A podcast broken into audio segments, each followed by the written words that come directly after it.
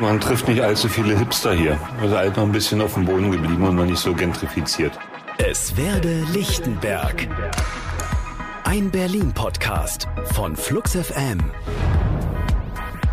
Folge 2 unseres Lichtenberg-Podcasts. Es werde Lichtenberg. Schön, dass ihr wieder dabei seid. Mein Name Feli Montag. Wir wollen in diesem Podcast zeigen, dass Lichtenberg mehr zu bieten hat als Plattenbau und Stasi-Geschichte. Wir geben Menschen aus dem 11. Bezirk eine Stimme, um die verschiedenen Facetten Lichtenbergs zu zeigen. In der ersten Folge haben wir unter anderem mit dem ehemaligen Bezirksbürgermeister Michael Grunst von der Partei Die Linke gesprochen. Sechseinhalb Jahre war der 53-Jährige im Amt. Sein Nachfolger Martin Schäfer von der CDU wurde am 20. April zum neuen Bürgermeister gewählt. Grund für den Postenwechsel die Wiederholungswahl am 12. Februar, bei der die Christdemokraten Berlin weit an Stimmen zugelegt haben, so auch in Lichtenberg. Erstmals seit 1995 ist die Linke damit nicht mehr stärkste Fraktion in der Bezirksverordnetenversammlung.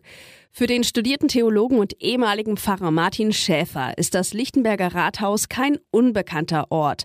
Zuletzt war er als Umwelt- und Ordnungsstadtrat tätig.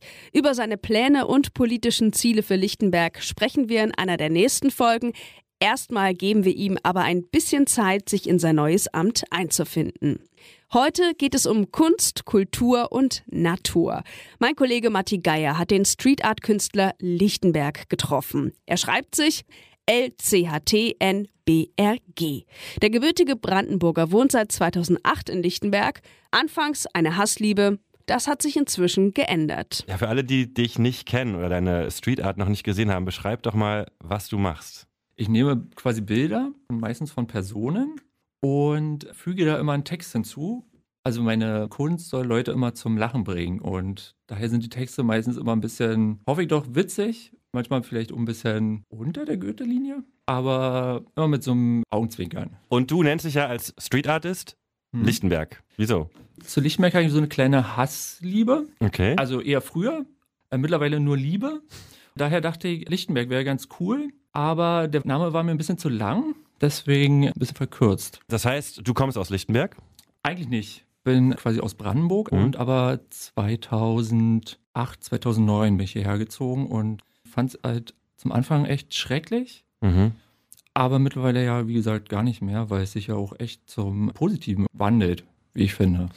Wenn du sagst, du hast es gehasst, mhm. warum? Was war so schrecklich? Also ich wollte in den Bezirk wo viele junge Leute sind. In meiner Wahrnehmung waren viele, viele alte Leute. Lichtenberg hatte immer den Ruf, sehr braun zu sein. Mhm. Das habe ich, glaube ich, nicht mehr so ganz miterlebt. Aber mittlerweile, man sieht es nicht mehr so.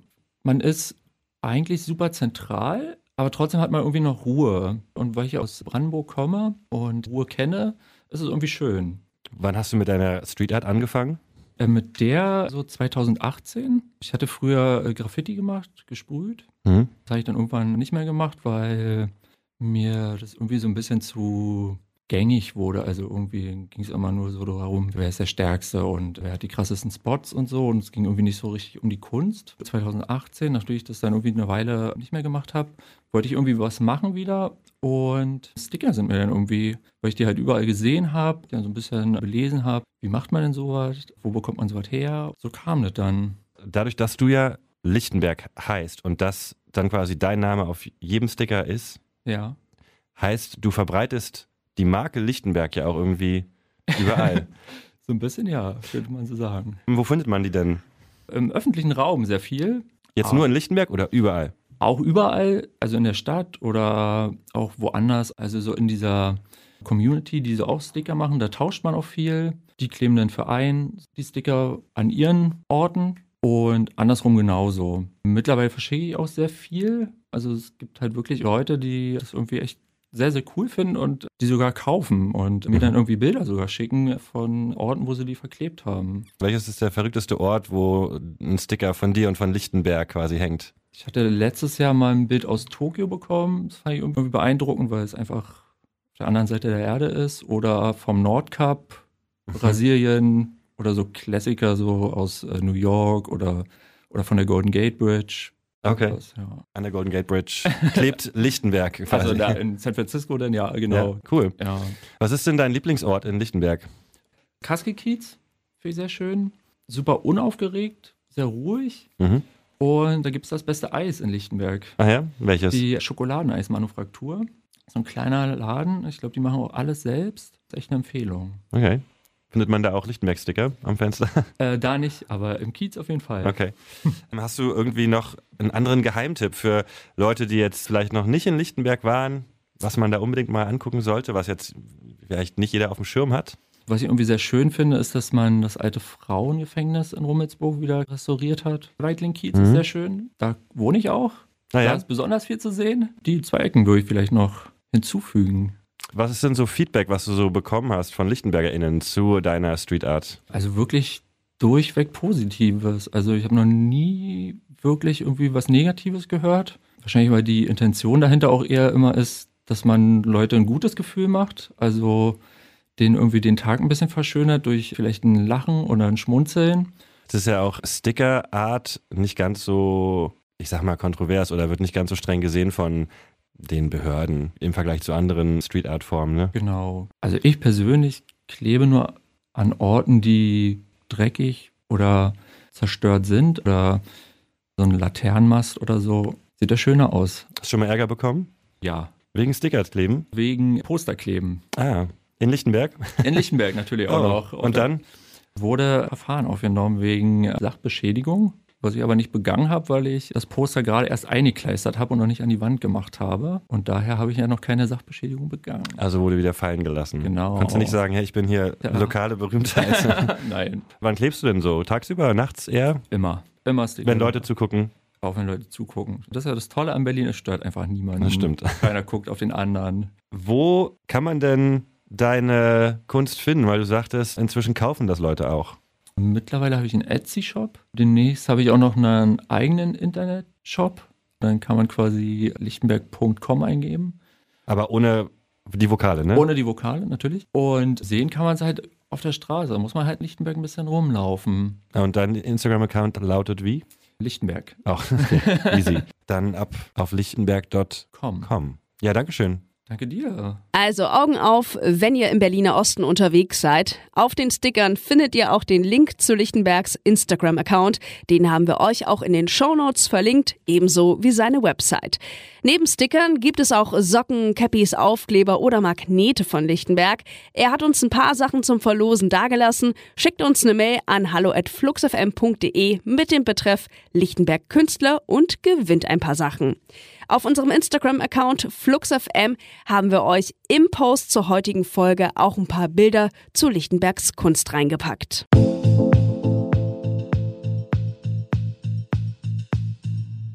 Wir haben nach der ersten Folge schon sehr viel Feedback und Themenvorschläge von euch bekommen. Erstmal vielen Dank dafür.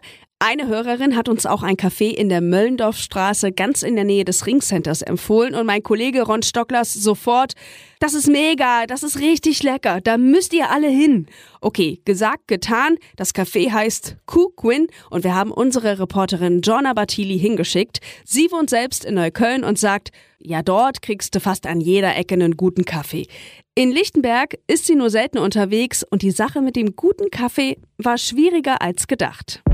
Ich bin ja so ein kleiner Hobbybarista und mir wurde schon so oft in der Redaktion von diesem vietnamesischen Café in der Möllendorfstraße vorgeschwärmt. Da schaue ich jetzt mal vorbei.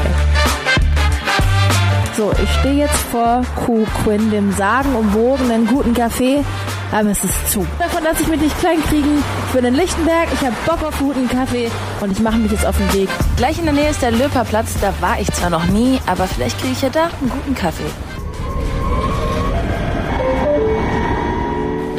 Jetzt weiß ich wieder, woher ich diesen Platz überhaupt kenne. Mir wurde mal erzählt, dass da eine Kirche mitten auf der Straße steht und wirklich links und rechts sind zwei Fahrbahnen und in der Mitte steht die alte Pfarrkirche. Aber bei meinem Glück ist die natürlich heute auch zu. Aber gegenüber von der Kirche, da ist die Tür offen. Ist das ein Blumenladen? Da stehen so ein paar Regale voll mit Pflanzen. Ich schau mal rein. Drin steht Ilona Diedrichs von der sozialen Oase. Das ist ein Sozialverein für bedürftige Menschen, die ihre Bedürftigkeit hier nachweisen. Die können hier bei uns Lebensmittel erwerben, Kleidung, Haushaltssachen. Alles was so da ist. Wie lange sind Sie hier schon tätig? Zwölf Jahre. Was macht die Arbeit hier so für Sie aus? Jeder hat so seine Geschichte, die er dann erzählen möchte auch, ist klar, wenn er mal hierher kommt. Ne? Also schon sehr interessant, ich mal von uns aus. Sind Sie davor schon in der sozialen Arbeit tätig gewesen? Oder? Wir hatten vorher schon, waren in einem anderen Verein tätig und haben uns dann selbstständig den Verein gegründet ne? und haben den Laden dann hier übernommen und sind für uns alleinstehender Verein der sich selber tragen muss. Das heißt, die ganzen Sachen, die hier in den Regalen ja. stehen, die tragt ihr selbst zusammen oder woher kommen die? Ja, die sind Spenden, die hier abgegeben werden ne? und die können dann eben halt bei uns zu einem kleinen Preis, weil die Leute sind ja bedürftig, dann erworben werden. Und davon müssen wir dann praktisch den Laden finanzieren. Unsere Fahrzeuge, Strom, Miete bezahlen. Ja, ist nicht einfach, aber macht Spaß, trotz alledem. Okay, ich bin ja eigentlich immer noch auf der Suche nach Kaffee. Aber wo finde ich den? Hier ist eine Apotheke und der Eingang zum Stadtpark Lichtenberg. Okay, da kann ich doch auch noch mal kurz reingucken. Hier stehen ulkige Figuren rum. Ein Bärenrudel, eine Skulptur von einer Mutter und einem Kind, eine Art Bühne, einen Spielplatz und einen Bolzplatz gibt's auch. Gleich neben dem Park ist so ein riesengroßes senfgelbes Gebäude. Steht dran Parkaue, ein Staatstheater Drumherum sind gerade irgendwie ziemlich viele Bauzäune, aber ich guck mal, ob es einen Eingang gibt. Und um die Ecke, Bühne 3 ist offen. Ich glaube, da kann ich reingehen. Ich muss ein bisschen leise sein. Ich habe gerade eben an der Tür erfahren, sitzen gerade alle in einer Konferenz. Deshalb pushe ich mal schnell durch den Flur und stehe in einem Raum mit unheimlich hohen Decken. Wie hoch sind die wohl?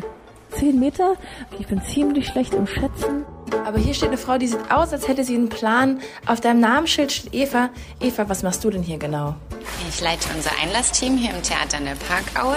Am meisten gefällt mir die abwechslungsreiche Arbeit und die vielen Kinder und Jugendlichen, die wir hier begrüßen können. Ja, dass daran teilhaben, den Menschen hier ein tolles Programm zu bieten und den Kindern und Jugendlichen andere Welten öffnen. Ich hätte echt nicht gedacht, dass sich das hinter dieser senfgelben Fassade versteckt. Aber ich darf das Ziel nicht aus dem Auge verlieren. Ich wollte immer noch einen Kaffee haben. Ich erinnere mich gerade daran, dass mir mein Kaffee hier gleich in der Nähe empfohlen wurde. Da mache ich jetzt noch mal einen Spaziergang hin. 20 Minuten war ich unterwegs, jetzt stehe ich hier in der Fanninger Straße und vor einem der Cafés in Lichtenberg mit einer sehr stabilen Siebträgermaschine. Geil, endlich im Zeitenträumer angekommen. Vor mir steht eine frische Tasse Kaffee, dazu gab es noch einen leckeren Keks. Mission accomplished, Lichtenberg erkundet und einen guten Kaffee eingesackt.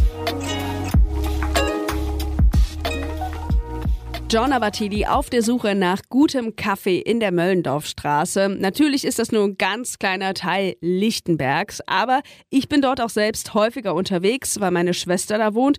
Und außer so einem Billo-Kaffee vom Bäcker hätte ich ihr jetzt auch nichts anderes empfehlen können. Aber ihr vielleicht.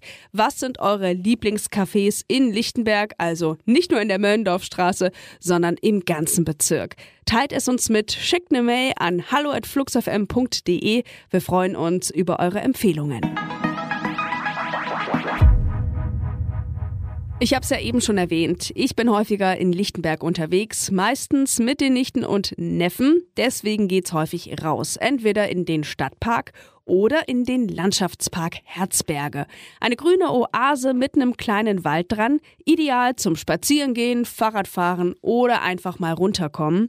Wenn man ein bisschen durch den Park läuft, entdeckt man irgendwann auch historische Gewächshäuser aus DDR-Zeiten.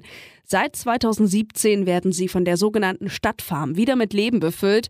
Ron Stocklers hat die Stadtfarm besucht und sich dort mit der Gründerin Anne-Kathrin Kuhlemann getroffen.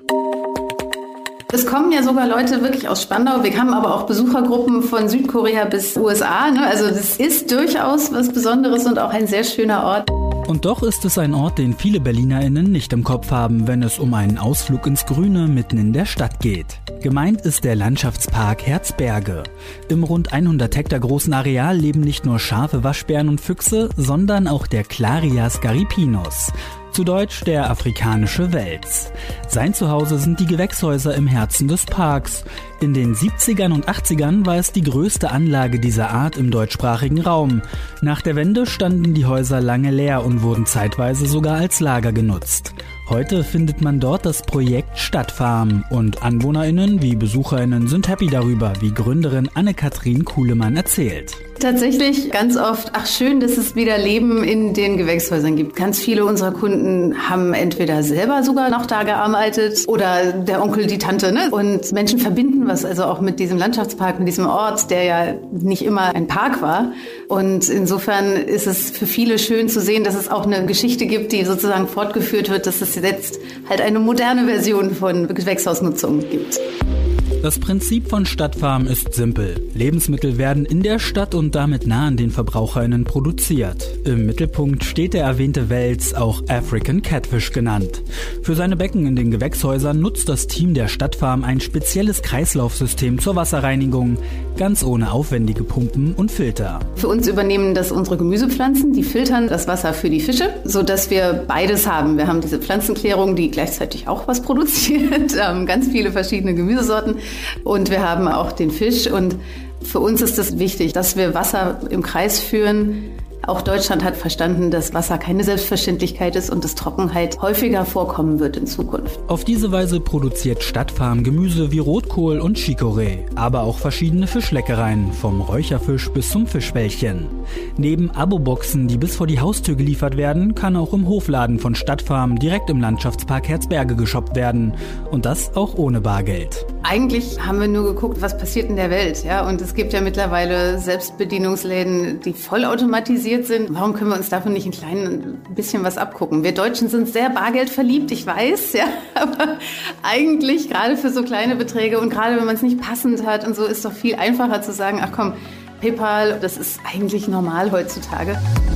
In den vergangenen Monaten gab es aber leider ein sehr großes Problem. Gewächshäuser verbrauchen viel Energie. Mit Blick auf die extrem gestiegenen Energiekosten keine einfache Situation für das Team. Wir haben tatsächlich eine Reißleine gezogen. Wir haben eine Winterpause gemacht dieses Jahr, das erste Mal überhaupt weil wir nicht das Risiko gehen wollten, dass wir das nicht packen. Und seit klar wurde, diese Energiepreiskrise, die kommt auf uns zu, sind wir in intensiven Gesprächen mit dem Bezirk, wie wir hier trotz Landschaftsschutzgebiet, was es ja mittlerweile ist, erneuerbare Energien hinkriegen, sodass wir weitestgehend energetisch autark werden. Und dann ist es kein Thema mehr. Und das ist unser Ziel, dass wir das für die nächste Wintersaison soweit stehen haben. Erreicht werden soll diese Energieunabhängigkeit vor allem mit Hilfe von Photovoltaiktechnologie.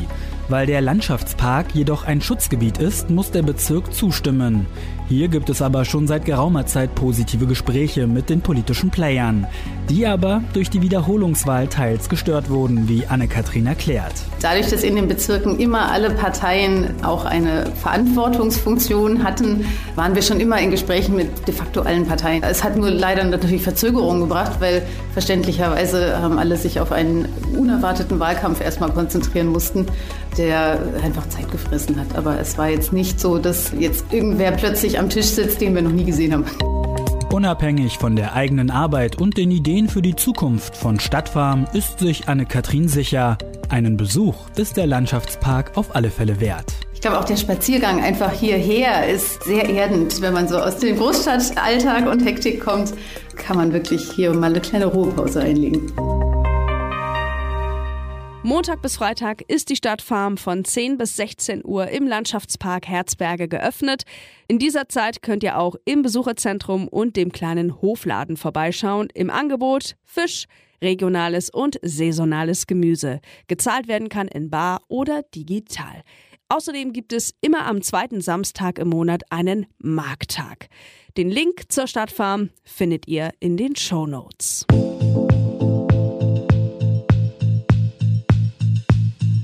Jede Folge dieses Podcasts ist unterschiedlich gestaltet. Also es gibt keinen stringenten Ablauf, wann etwas läuft. Nur eine Sache, die ist immer gleich in jeder Folge. Zum Ende gibt es Kultur- und Veranstaltungstipps für Lichtenberg. So auch heute.